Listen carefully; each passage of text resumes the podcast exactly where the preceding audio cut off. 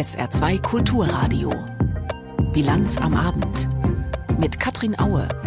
Maulwurf gesucht. Das US-Pentagon rätselt, wer die geheimen Dokumente durchgestochen hat. Russland hält die ganze Sache zumindest offiziell mittlerweile für eine Ente. Und die Ukraine versucht sich in Schadensbegrenzung. Gleich unser Thema. Außerdem berichten wir über die Debatte über den deutschen Atomausstieg und über ein verstörendes Video mit dem Dalai Lama. Herzlich willkommen zur Bilanz am Abend. Das Datenleck im US-Verteidigungsministerium. Nach der Person, die dafür verantwortlich ist, wird in den USA offenbar weiter fieberhaft gesucht. Denn es ist schon ganz schön peinlich für den mit Abstand teuersten Militärapparat der Welt, dass da hochgeheime Dokumente rausgestochen werden. Viele der Papiere haben mit Russlands Krieg gegen die Ukraine zu tun. Manche enthalten Details über die Situation an den einzelnen Frontabschnitten, andere geben Auskunft über die internationalen Bemühungen beim Ausrüsten der ukrainischen Streitkräfte. Alles Informationen, die lieber nicht in die Hände des russischen Militärs fallen sollten. Wie die russische Seite auf das Datenleck reagiert, berichtet Frank Eichmann. Gestern fand der Sprecher des russischen Präsidenten die geleakten Geheimdokumente noch durchaus interessant. Alle würden sie studieren, analysieren und erörtern, sagte er. Heute gab es von Dmitri Peskov eine Vollbremsung, ein klares Dementi. Das scheint eine weitere Ente zu sein, von denen gibt es momentan ganz viele. Die Washington Post hatte kurz zuvor über ein streng geheimes Dokument von Mitte Februar berichtet. Grundlage soll ein Gespräch des ägyptischen Präsidenten al-Sisi mit hochrangigen Militärs gewesen sein. 40.000 Raketen sollten danach von Ägypten an Russland geliefert werden, geheim, um Probleme mit dem Westen zu vermeiden, zitiert die Washington Post Hochbrisantes aus dem Dokument. Damit setzte sich die Serie von veröffentlichten Leaks fort, die am vergangenen Mittwochmorgen startete, als mehrere russische Telegram-Kanäle fünf abfotografierte US-Dokumente präsentierten mit eingestuften Informationen zum Krieg Russlands gegen die Ukraine.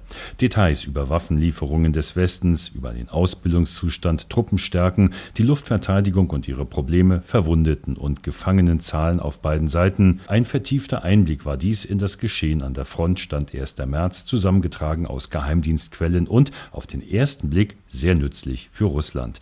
Die Dokumente zeigen neben Stärken und Schwachpunkten der ukrainischen Armee, wie es den Vereinigten Staaten gelingt, Informationen über Quellen aus dem russischen Armeesystem zu beschaffen. Folge dürfte auf russischer Seite die intensive Suche nach Informanten sein und die Änderung von Kommunikationswegen, während in den Vereinigten Staaten weitere Enthüllungen drohen und die Suche nach den Tätern läuft. In Russland wiederum warnende Stimmen. Der genaue Einblick in den Zustand der ukrainischen Armee vor Beginn der geplanten Frühjahrsoffensive könnte ein unerwartetes Geschenk an Russlands Militärplaner sein oder sich als das genaue Gegenteil herausstellen. Viktor Barnetz, Oberst AD und Militärexperte der Komsomolskaja Pravda, warnte im Podcast seiner Zeitung Ausgerechnet in diesem Moment kommen aus der Tiefe des Pentagons Unmengen von Dokumenten, in denen der Zustand der ukrainischen Armee und ihrer Waffen beschrieben wird. Ist doch seltsam. Ich denke, dass sie sich im Pentagon über dieses Spektakel kaputtlachen, dass sie sich ausgedacht haben, wenn sie über diese super Sonderkommission erzählen, die die Leaks ermitteln soll. Und zwischen den Zeilen folgt eine ganz interessante Konsequenz. Zelensky muss nach diesen Leaks den Zustand der ukrainischen Truppen korrigieren. Er muss nämlich jetzt abwarten, bis sie mit den westlichen Waffen noch weiter aufgepumpt werden. Auch die NATO in ihrem Stabquartier in Brüssel sagt nun öfter, sehen Sie, man muss dem Zelensky für eine erfolgreiche Offensive noch mehr Waffen geben. Klar ist aus offizieller russischer Sicht zumindest eines. Wer immer hinter dem Leak der Geheimdokumente aus dem Pentagon stecken sollte, Russland hat damit nichts zu tun. Reaktionen aus Russland auf das Datenleck in den USA. Währenddessen bemüht sich auch die ukrainische Seite, das Leak nicht allzu dramatisch aussehen zu lassen. Stimmen von dort hat Rebecca Barth zusammengetragen. Es scheint fast, als wolle man das Problem herunterspielen. In Kiew gibt sich die ukrainische Regierung betont gelassen angesichts des mutmaßlichen massiven Datenlecks der amerikanischen Geheimdienste. Die veröffentlichten Dokumente geben zwar wohl keine konkreten Operationspläne des ukrainischen Militärs wieder, aber sie könnten laut Experten hochsensible und potenziell entscheidende Informationen für den weiteren Verlauf des Krieges enthalten. Oleksiy Danilov, Sekretär des Nationalen Sicherheits- und Verteidigungsrates, widerspricht dieser Darstellung jedoch. Grundsätzlich sei es so, dass nur eine geringe Anzahl von Menschen in der Ukraine über derartige Informationen verfügen würden, so Danilov im Interview mit der ARD. І тому я ще раз наголошую, коли хтось каже, там CNN, я не знаю, з ким man da спілкується, що там плани, таке інше. Wenn jemand über unsere Pläne spricht, dann wird jeder sehen, wann es losgeht und wo, wann und wie. Das wird erst im allerletzten letzten Moment im Büro des Oberbefehlshabers entschieden. Und wenn heute jemand denkt, dass wir nur eine Option für die Entwicklung der Ereignisse haben, dann ist das nicht ganz richtig. Selbst drei Optionen sind nicht viel. Inwieweit die Veröffentlichungen tatsächlich Einfluss auf eine geplante Gegenoffensive haben, ist strittig. Die angeblichen Geheimdokumente scheinen bereits mehrere Wochen alt zu sein.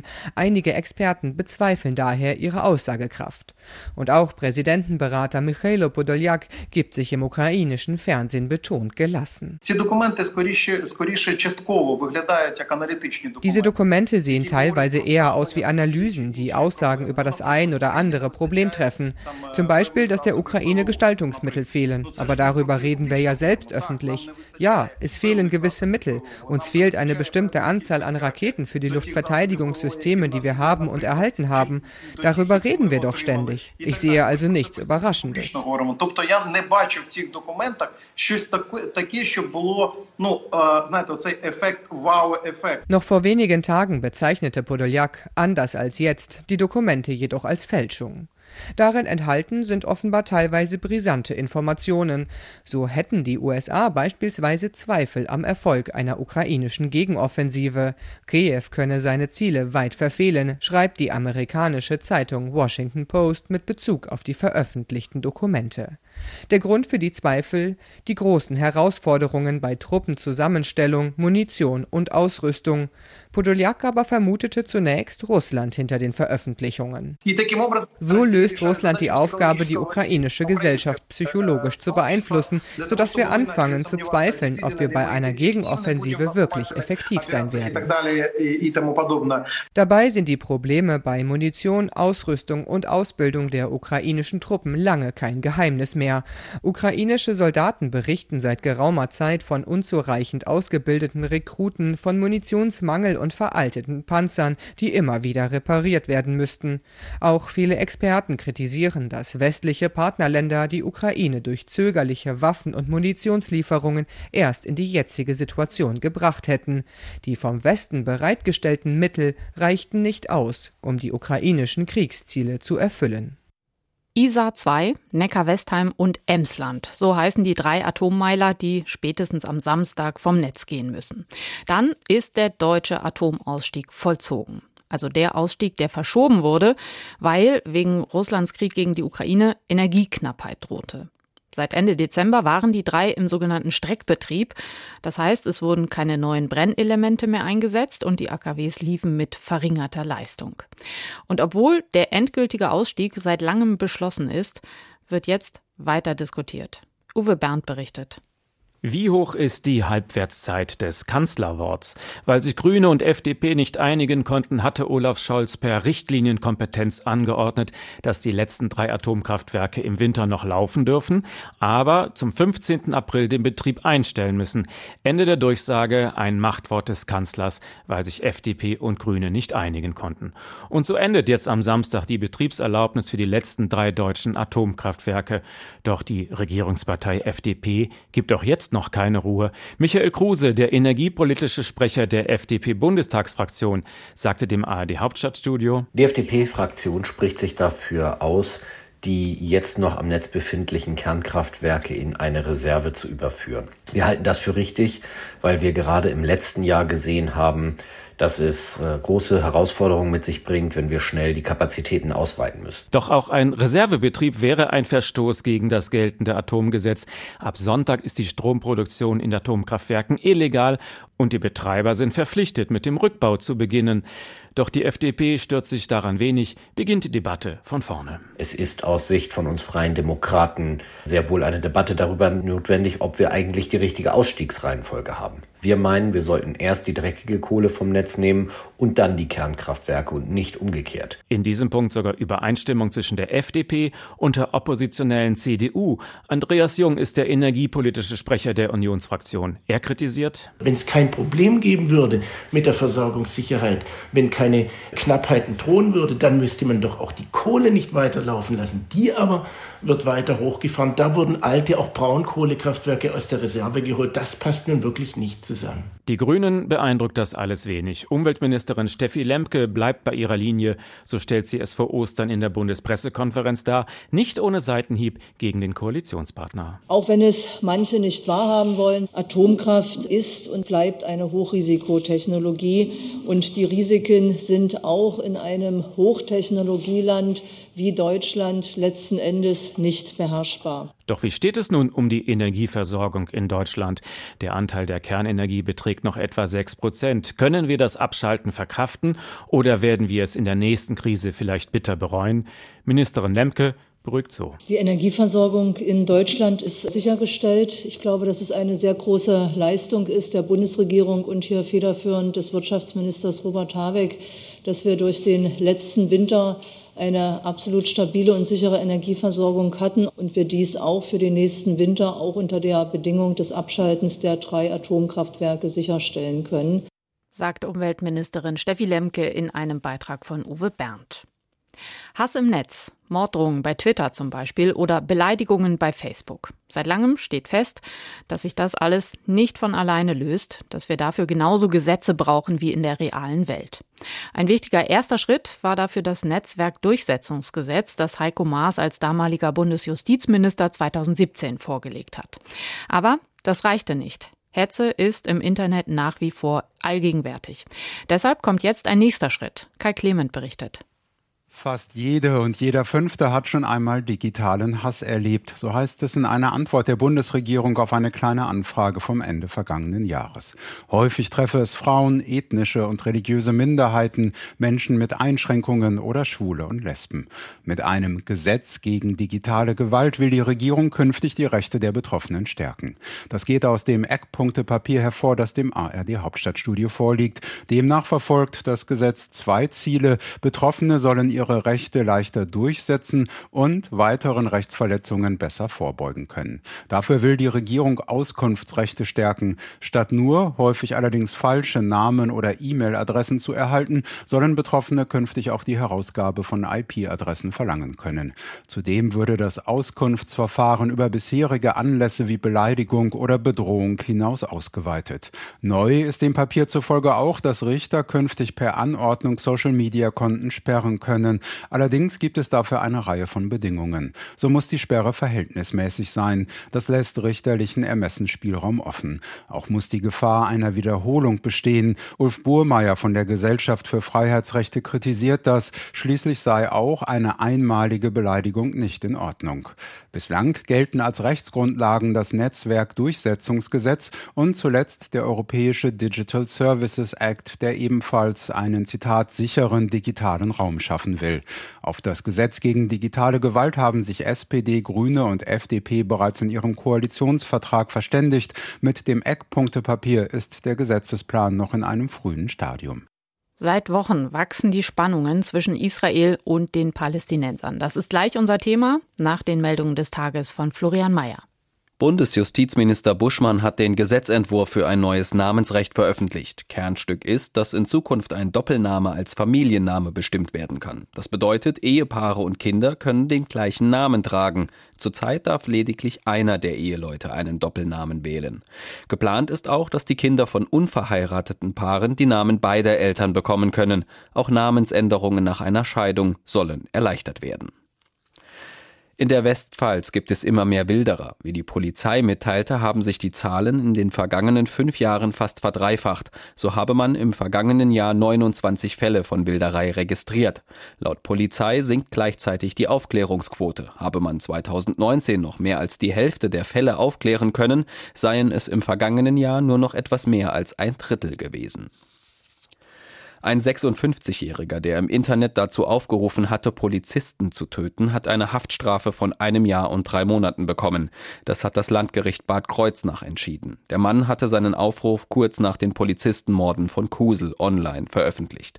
In der ersten Instanz war der Mann aus dem Landkreis Birkenfeld zu einer fünf Monate längeren Haftstrafe verurteilt worden. Die Polizei hat in Saarbrücken fünf Kilo Marihuana und Amphetamine beschlagnahmt. Die Drogen waren in einer Gaststätte entdeckt worden, als die Beamten dort eine Kontrolle wegen Schwarzarbeit durchführten. Die Ermittlungen dauern noch an. Über Ostern waren so viele Menschen mit der Deutschen Bahn unterwegs wie noch nie zu dieser Zeit. Zwischen Gründonnerstag und Ostermontag hat die Bahn rund 2,3 Millionen Fahrgäste im Fernverkehr gezählt. Vor einem Jahr waren es noch etwa 1,8 Millionen. Angaben zu Verspätungen machte die Bahn aber nicht.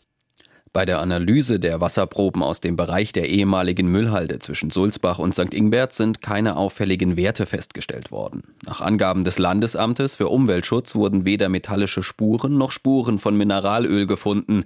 Die Wasserproben stammten aus einem Bach, der unterhalb der Halde fließt. Wie es heißt, werden noch weitere Untersuchungsergebnisse erwartet. Im Anschluss werde man entscheiden, ob noch Bodenproben aus der ehemaligen Müllhalde selbst genommen werden. Die Kölner Schauspielerin und Sängerin Lotti Krekel ist tot. Sie starb nach Angaben des WDR im Alter von 81 Jahren. Krekel trat bereits im Alter von fünf Jahren als Kinderdarstellerin auf. Bundesweit bekannt wurde sie später durch Rollen am Kölner Milowitsch Theater. Es folgten Rollen in Fernseh- und Kinofilmen sowie in Fernsehserien. Lotti Krekel war auch eine bekannte Karnevalssängerin. Ihre Schwester war die bereits 2013 verstorbene Hildegard Krekel.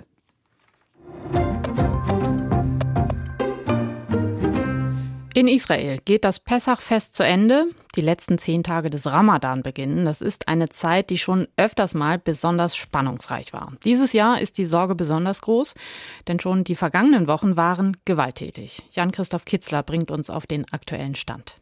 Benjamin Netanyahu ist in diesen Tagen bemüht, Sicherheit auszustrahlen. Zwei palästinensische Terroranschläge mit insgesamt vier Toten, Raketenbeschuss auf Israel, nicht nur aus dem Gazastreifen, sondern auch aus dem Libanon und aus Syrien in der vergangenen Woche. Israels Premier versuchte am Abend klarzustellen, dass die Sicherheit höchste Priorität hat. Aber Jetzt sind wir dran. Jetzt liegt die Verantwortung bei uns. Jetzt liegt die Verantwortung bei mir. Bürger Israels, heute versichere ich Ihnen, wir werden diese Bedrohungen abwehren und unsere Feinde besiegen. Wir haben es in der Vergangenheit getan und wir werden es wieder tun. Das ist offenbar nicht selbstverständlich. Auch deshalb hatte Netanyahu noch etwas klargestellt. Verteidigungsminister Joachim Galland, den er vor zwei Wochen eigentlich entlassen hatte, bleibt im Amt. Galland hatte sich um Israels Sicherheit gesorgt und in diesem Zusammenhang die Justizreform kritisiert. Doch weite Teile seiner Regierung setzen andere Schwerpunkte. Insgesamt elf Minister und 20 Abgeordnete der Koalition hatten sich gestern an einem Marsch nach Eviatar beteiligt. Der sogenannte Außenposten liegt südlich von Nablus im besetzten Westjordanland und ist auch nach israelischem Recht illegal. Eviatar wurde vor zwei Jahren errichtet und ist ein Symbol für extremistische Teile der jüdischen Siedlerbewegung. Monatelang war der Ort von israelischen Sicherheitskräften abgesperrt. Gestern sicherten starke Einheiten den Aufmarsch. Finanzminister Bezalel Smotrich war vor Ort, der sich vor kurzem dafür ausgesprochen hatte, eine palästinensische Stadt so wörtlich auszuradieren und Itamar Ben-Gvir, Israels rechtsextremer Minister für nationale Sicherheit, er bekam für seine Rede viel Applaus.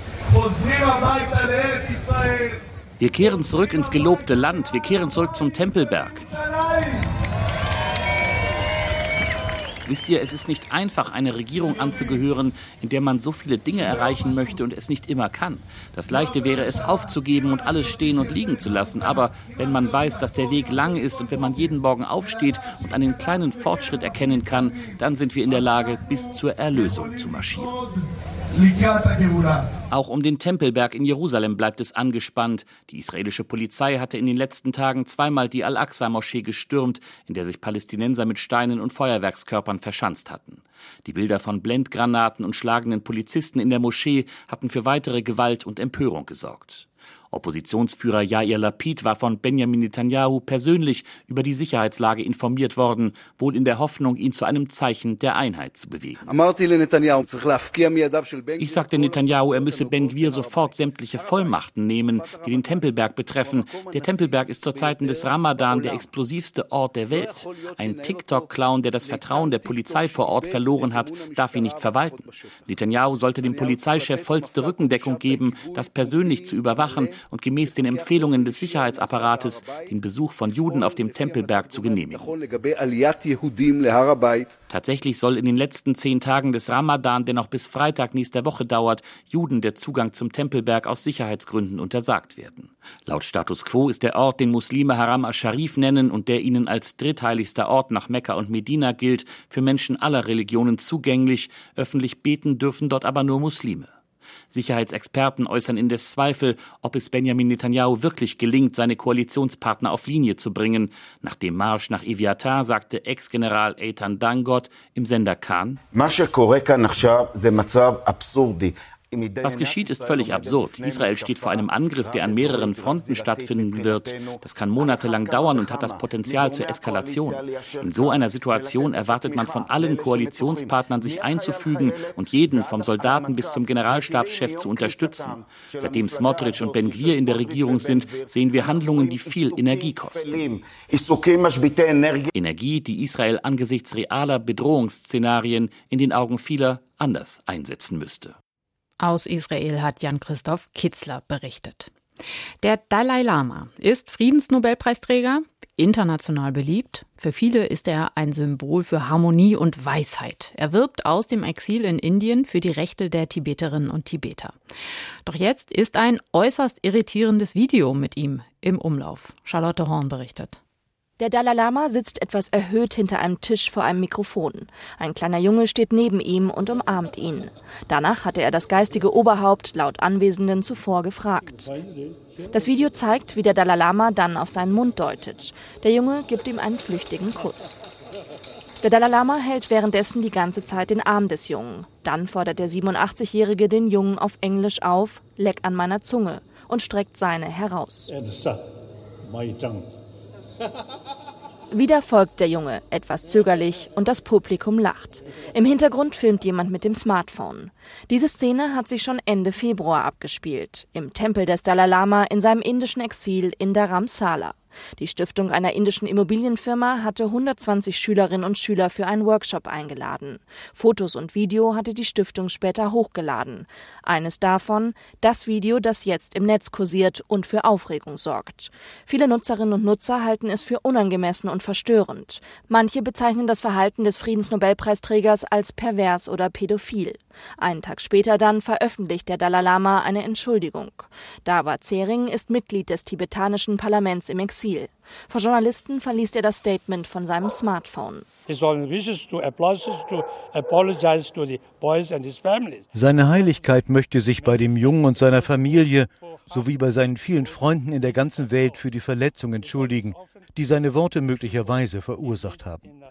Seine Heiligkeit neckt oft Menschen, denen er begegnet, auf eine unschuldige und spielerische Weise, auch in der Öffentlichkeit und vor Kameras. Er bedauert diesen Vorfall. Das ist also alles. Es ist Teil eines Witzes, es ist Teil eines Spiels mit einem Kind. In Tibet kann es auch eine Form der Begrüßung sein, die Zunge herauszustrecken. Als Reaktion auf den Vorfall erklärte eine indische Kinderschutzorganisation dem amerikanischen Fernsehsender CNN Einige Nachrichten beziehen sich auf die tibetische Kultur, in der es darum geht, die Zunge zu zeigen. Aber in diesem Video geht es sicherlich nicht um einen kulturellen Ausdruck, und selbst wenn es einer wäre, sind solche kulturellen Ausdrücke nicht akzeptabel. Vor vier Jahren entschuldigte sich das Büro des Dalai Lama für eine Aussage in einem Interview mit der BBC. Das geistige Oberhaupt hatte gesagt, wenn der nächste Dalai Lama eine Frau sein sollte, müsste sie attraktiv sein. Der religiöse Führer des tibetischen Buddhismus ist 1959 aus Tibet geflohen, nach einem misslungenen Aufstand gegen die chinesische Herrschaft. Seitdem lebt er in Nordindien und hat in Dharamsala eine Exilregierung gegründet. Der Dalai Lama ist in der Kritik. Charlotte Horn hat berichtet. Russlands Krieg gegen die Ukraine hat nicht nur großes menschliches Leid verursacht und tut es noch. Russland hat mit diesem Krieg auch die Weltwirtschaft massiv beschädigt. Die wirtschaftlichen Folgen des Krieges bleiben immens, das ist auch heute wieder klar geworden, als der Internationale Währungsfonds IWF seine Konjunkturprognose vorgestellt hat. Mit Daten auch für Deutschland. Ralf Borchardt berichtet aus Washington. Der Internationale Währungsfonds schätzt die Lage in Deutschland besonders pessimistisch ein. Laut IWF-Prognose wird das deutsche Bruttoinlandsprodukt in diesem Jahr um 0,1 Prozent schrumpfen. Damit sieht der Währungsfonds Deutschland absehbar in der Rezession. Die führenden deutschen Wirtschaftsforschungsinstitute hatten in ihrer Prognose Anfang April dagegen ein Wachstum von 0,3 Prozent vorhergesagt. Der IWF sieht auch die Weltwirtschaft insgesamt in einer riskanten Phase. Nach den Worten von IWF-Chefvolkswirt Pierre-Olivier Gourinchard erreicht das globale Wachstum in diesem Jahr mit 2,8 Prozent die Talsohle, bevor es im nächsten Jahr moderat um 3 Prozent wächst. Global growth will bottom out at 2.8 percent this year, before rising modestly to 3 percent next year. Auffallend ist dabei die Schwäche der hochentwickelten Industrieländer. Laut Gurinchar beträgt das Wachstum dort in diesem Jahr im Schnitt nur noch 1,3 Prozent. Im Gegensatz dazu liegen viele Schwellen- und Entwicklungsländer beim Wachstum inzwischen deutlich vorn. This year's slowdown is concentrated in advanced economies. By contrast, Emerging market and developing economies are already pushing ahead in many cases. Der Chefvolkswirt des Währungsfonds betont, dass die Inflation weltweit noch keine entscheidende Wende genommen hat. Der Kampf gegen die Inflation bleibt nach seinen Worten zäher als noch vor einigen Monaten erwartet. Inflation is much stickier than anticipated, even a few months ago. Das Bankensystem sei zwar insgesamt deutlich stabiler als nach dem Finanzcrash 2008, Dennoch gebe es auch derzeit noch Unsicherheiten, speziell nach dem Zusammenbruch einiger Regionalbanken in den USA. Besonderes Augenmerk richtet die Frühjahrsprognose des IWF diesmal auf Russland. Die russische Wirtschaft wird laut IWF trotz der Sanktionen des Westens in diesem Jahr spürbar wachsen. Die Prognose geht für Russland von einem Wachstum zwischen 0,7 und 1,3 Prozent aus. Grund seien vor allem die hohen Rüstungsausgaben in der zweiten Hälfte des vergangenen Jahres, die sich in diesem Jahr fortsetzen, sagt Petja Cueva-Brooks, stellvertretende Forschungsdirektorin des IWF. A lot of it related to defense expenditures in the second half of last year, so the impact of that is also expected to carry over this year. Vorsichtig positiv wertet der Währungsfonds, dass sich nach dem russischen Einmarsch in der Ukraine die enorm gestiegenen Preise für Energie und Lebensmittel langsam wieder erholen. Kommen wir zur Börse. Aus Frankfurt berichtet heute Nikolaus Buschlüter. Der andauernde Krieg in der Ukraine und die hohe Inflation bremsen die Erholung der Weltwirtschaft im laufenden Jahr weiter aus. So die neueste Prognose des Internationalen Währungsfonds. Demnach verlangsamt sich das globale Wachstum von 3,4 auf 2,8 Prozent. Das ist der schwächste Wert seit 1990. Erst im kommenden Jahr soll das Bruttoinlandsprodukt wieder stärker zulegen. Im DAX zeigten sich heute vor allem Autowerte von ihrer guten Seite und legten zu. Grund sind positive Auftrags- und Produktionszahlen. BMW-Aktien stiegen um über zwei Prozent. Auch der DAX gewann moderat hinzu. Er beendet den Tag mit 16.655 Zählern. Das ist 0,4 Prozent fester als vor den Osterfeiertagen. Papiere des Pharmakonzerns Merck büßten dagegen rund anderthalb Prozent ein, nach drei starken Handelstagen zuvor. Und zum Schluss noch eine kleine Notiz für Fans von Europa. Der französische Präsident Macron hat heute die Relevanz eines eigenständigen und unabhängigen Europas betont. In einer Grundsatzrede in Den Haag erklärte Macron, die Souveränität Europas könne nur abgesichert werden, wenn die Wettbewerbsfähigkeit größer und der Einfluss anderer Mächte geringer werde, insbesondere der USA und China. Seine Aussagen zu Europa und den USA hatten ja in den letzten Tagen einiges Aufsehen erregt. Zum Wetter im Saarland. Am Abend und in der Nacht werden allmählich die Wolken wieder dichter. Ab den frühen Morgenstunden kann es auch regnen. Entsprechend nass ist es morgen früh und am Vormittag. Ab dem Mittag dann mal sonnig, mal regnerisch. Auch Gewitter sind möglich bei Höchsttemperaturen bis 10 Grad in Waldhölzbach und bis 12 Grad in Gersheim. Dazu weht wieder ein kräftiger Wind. Zum Teil gibt es auch starke Böen. Und am Donnerstag wieder überwiegend bewölkt mit Schauern bei bis 12 Grad. Am Freitag dann ein Wechsel aus Sonne und mal mehr, mal weniger kompakten Wolken. Es bleibt dann allerdings trocken. Bei bis 15 Grad. Es wird also wieder milder. Das war die Bilanz am Abend. Wenn Sie unsere Sendung noch einmal hören möchten, können Sie das gleich in unserem Podcast, Podcast tun. Auf sa2.de gibt es den gleich im Anschluss an die Sendung. Mein Name ist Katrin Aue. Ich wünsche einen sehr schönen Abend. Tschüss.